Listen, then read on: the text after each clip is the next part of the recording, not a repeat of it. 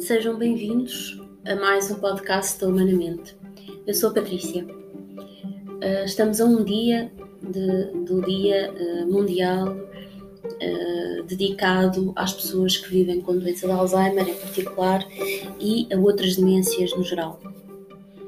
é sempre uma altura para quem, de alguma forma, uh, sente de perto uh, esta doença, seja uh, porque já teve alguém na família ou tem e é cuidador familiar, ou seja porque trabalha na área e presta cuidados a pessoas que vivem com demência. Eu estava nesse processo de reflexão um, e pensei falar-vos hoje sobre a questão da coerência e da consistência. Uh, para quem não me conhece, eu sou terapeuta ocupacional e trabalho uh, já há uns anos nesta área e nos últimos anos uh, tenho acompanhado equipas que prestam cuidados às pessoas que vivem com demência no sentido de as ajudar a aplicarem a abordagem centrada na pessoa com demência um, e a repensarem as suas estratégias na hora de prestar cuidados e, sobretudo, a repensar as suas estratégias nos momentos mais difíceis em que de facto surgem situações na relação, no comportamento, que muitas vezes nós não conseguimos compreender e temos dificuldade em uh, gerir as emoções, uh, uh, às vezes a agitação, o grupo, enfim. De facto, prestar cuidados a alguém com demência é relacionar-nos com alguém que tem claramente dificuldades ao nível cognitivo, ao nível da comunicação, ao nível da compreensão. E muitas vezes nós temos expectativas eh, e crenças até, e expectativas que são, hum, se calhar, não baseadas na realidade, nem, nem sequer na evidência. E muitas vezes temos a expectativa de que se formos conversar com a pessoa que ela vai compreender e que vai acalmar, um, se dissermos à pessoa para ela parar, ela para, enfim. E no momento em que estamos na relação, muitas das vezes nos esquecemos do que será uh, viver com perda diária, não é? E esquecemos de que do outro lado está uma pessoa que está perdida, uh, uh, muitas vezes já sem compreender o mundo em que vive,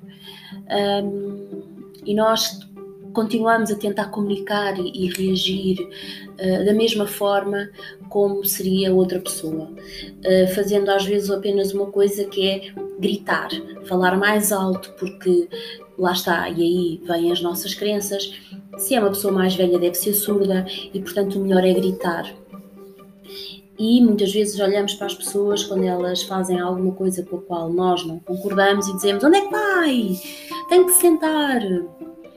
E muitas das vezes não, uh, o nosso objetivo não é uh, na relação, o nosso objetivo não é o bem-estar dessa pessoa, um, mas sim o nosso objetivo é que ela cumpra as regras, uh, sobretudo quando pensamos nas instituições, que ela cumpra as regras da instituição e que não me questione. Se nós trabalhamos com os outros, se trabalhamos com pessoas, temos que estar preparados para ser questionados. Um, aliás, uh, é bom sermos questionados. Nós não podemos entrar na relação com alguém achando que temos a razão, que eu por ser, por exemplo, técnico ou terapeuta ocupacional, é que sei o que é o melhor para o outro. Uh, e esse é um dos princípios, um dos pilares da abordagem centrada na pessoa, que é, por um lado, a não diretividade e, por outro, olhar para a outra pessoa como igual.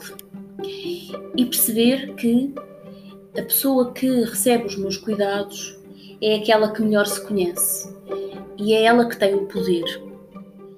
Uh, e eu, para quem ouvir isto, era interessante que refletissem sobre isso, porque eu, quando estudei, uh, o que me é passado sempre é que o poder está em mim.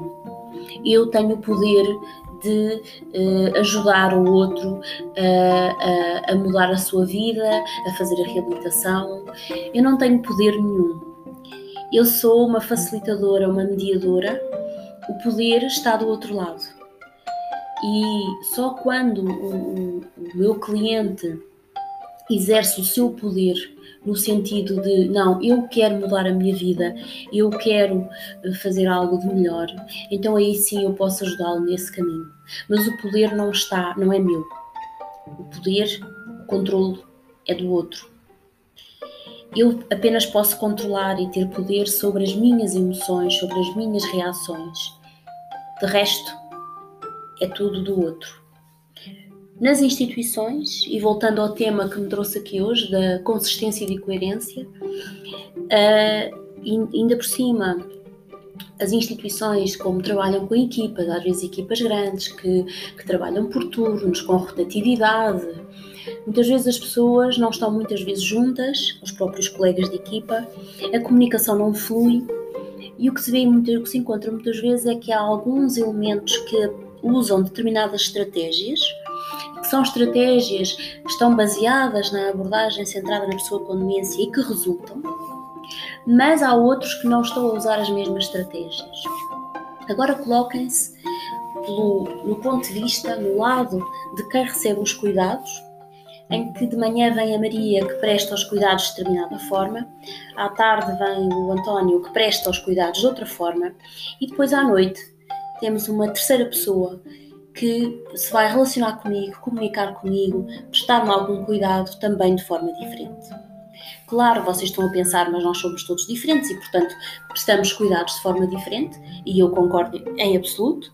No entanto, se houver um fio condutor que dê coerência a toda a ação da equipa como um bloco, a pessoa do lado lá não vai sentir essa diferença. Porquê? Porque nós vamos ser coerentes na forma como agimos. E quando eu sou coerente e quando eu sou coerente com os valores da instituição e com os meus valores, e para isso é preciso que os valores da instituição estejam perfeitamente alinhados com os meus ou os meus com os da instituição, e para isso é preciso que eu reflita sobre os meus valores e os valores da instituição. Mas quando as coisas estão alinhadas, começa a haver o quê? Consistência. Porquê? Porque se eu agir sempre alinhada com aquilo em que eu acredito e com aquilo que a instituição acredita que é o melhor para aquela pessoa, nós vamos ser consistentes, porque todos os dias vamos responder da mesma forma. E o que, o que é que isto nos leva? leva a que as estratégias, quando são colocadas, quando são corretas e quando são usadas, aplicadas, afinadas de forma consistente, no futuro mudam as vidas das pessoas. E é isso que nós queremos, é que haja transformação. E a transformação só vem através do quê? Do alinhamento dos valores, da coerência entre a equipa, de uma boa comunicação e de uma consistência na utilização das estratégias. Não vamos acertar à primeira, nem à segunda, nem à terceira, mas quando vemos que há uma estratégia que de facto é a melhor para a pessoa cuidada e para quem peça cuidados, então vamos continuar a usá-la. Não vamos experimentar uma vez e, por isso simplesmente, pôr para o lado se não resultar. E portanto, quando nós damos um comprimido a alguém, eu não estou à espera que no dia seguinte tudo melhor. Eu sei que há um tempo, há um tempo necessário para que as coisas comecem a mudar. Assim é com as estratégias baseadas nos princípios da abordagem centrada na pessoa com demência. O que eu vos desafio é, e sobretudo durante este mês de setembro, vamos realmente refletir sobre a forma como estamos a prestar cuidados às pessoas que vivem com demência e às pessoas mais velhas em geral. Vamos refletir sobre o impacto que esta pandemia Covid teve sobre estas pessoas e vamos começar a aplicar as, as estratégias que nós sabemos lá no fundo que são as corretas porque estão alinhadas com os nossos valores, com os valores das instituições. E o valor, os valores da instituição e os meus valores têm que ser sempre valores e são, nós sabemos que são, de compaixão, de empatia, de dignidade, de promover o bem-estar. E foi isto hoje que eu vos quis dizer, um bocadinho em jeito de desabafo, um, mas é importante pensar sobre a consistência e a coerência. Grata por ouvirem e até à próxima.